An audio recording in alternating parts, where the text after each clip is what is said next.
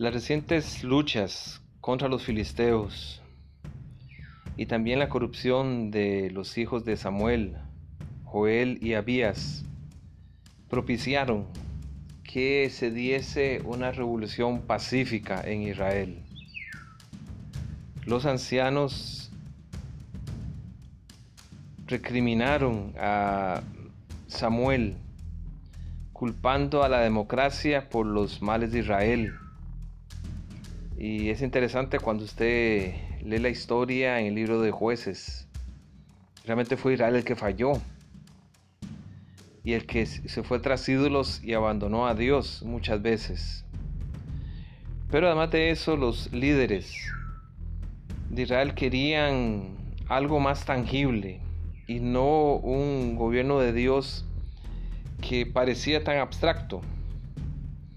Y ellos se presentaron ante Samuel y le dijeron, por tanto, constituyenos ahora un rey que nos juzgue, como tienen todas las naciones.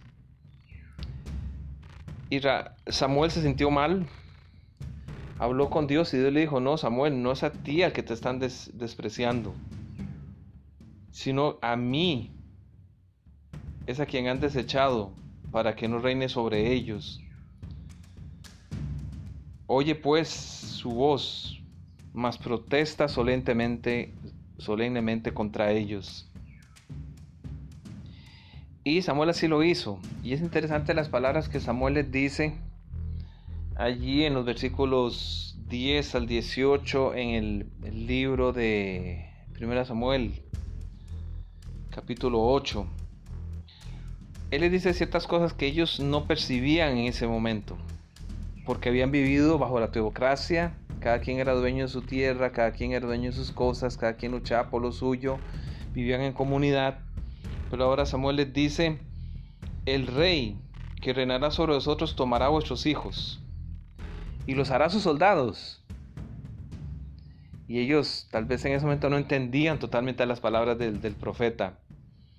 Y los hará a sus jinetes para que corran delante de su carro y nombrará para sí de, ellos jefes y jefes de, cincuentas, los pondrás asimismo a caer en sus campos y siguen sus mieses. O sea, en otras palabras, va a haber un poder central, un gobierno dirigido por un hombre con sus, con sus acólitos y ustedes van a tener que servirles a ellos.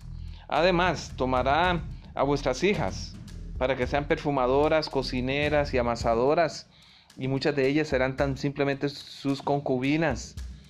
Era una, una, perspectiva bien lúgubre que Israel en ese momento no entendía porque ellos habían vivido en otro tipo de gobierno más, más libre, más, como se usa la palabra, eh, egalitario. Y además de eso, dice que tomará vuestras tierras, de vuestras viñas, de vuestros olivos y los dará a sus siervos. Llamará vuestro grano y vuestras viñas. Tomará también vuestros siervos y vuestras siervas. Llamará también vuestros rebaños y seréis sus siervos. Y clamaréis aquel día a causa de vuestro rey que os habré elegido, mas Jehová no os responderá en aquel día. Qué terrible eran las consecuencias de escoger un monarca terrenal y qué terribles somos nosotros los humanos cuando insistimos en nuestra propia perspectiva pensando que es lo mejor. Pero nótese que el pueblo dijo no, sino que habrá rey sobre nosotros y nosotros seremos también como todas las naciones y nuestro rey nos gobernará y saldrá delante de nosotros y hará nuestras guerras. ¿Y cuántas veces nosotros hacemos lo mismo? Estamos en una situación en la cual tenemos la bendición de Dios, tal vez no es la más adecuada monetariamente, pero nosotros queremos ser como el mundo. Queremos tener las cosas que el mundo hace. Y muchas veces también no solo como familia, como individuos, sino también como iglesia. Queremos parecernos al mundo, hagamos lo que ellos hacen, aceptemos lo que ellos aceptan, porque tenemos que ser como ellos, tenemos que adaptarnos a ellos. Y esta actitud es una terrible actitud que puede dañar nuestro hogar, nuestra vida espiritual y también al, al pueblo de Dios, como congregación. Debemos resistir la influencia de la cultura cuando ésta trae notas negativas y debemos eh, resistir la tentación de abandonar a Dios y buscar acomodarnos al mundo actual. Y hay un detalle más en esta triste historia.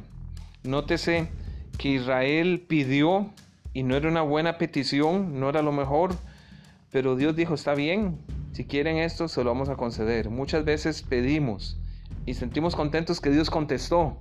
Esta era la voluntad de Dios, pero quizá no era la voluntad de Dios. Simplemente es que Dios nos deja a nosotros probar por nosotros mismos cuando nosotros insistimos en nuestros caprichos.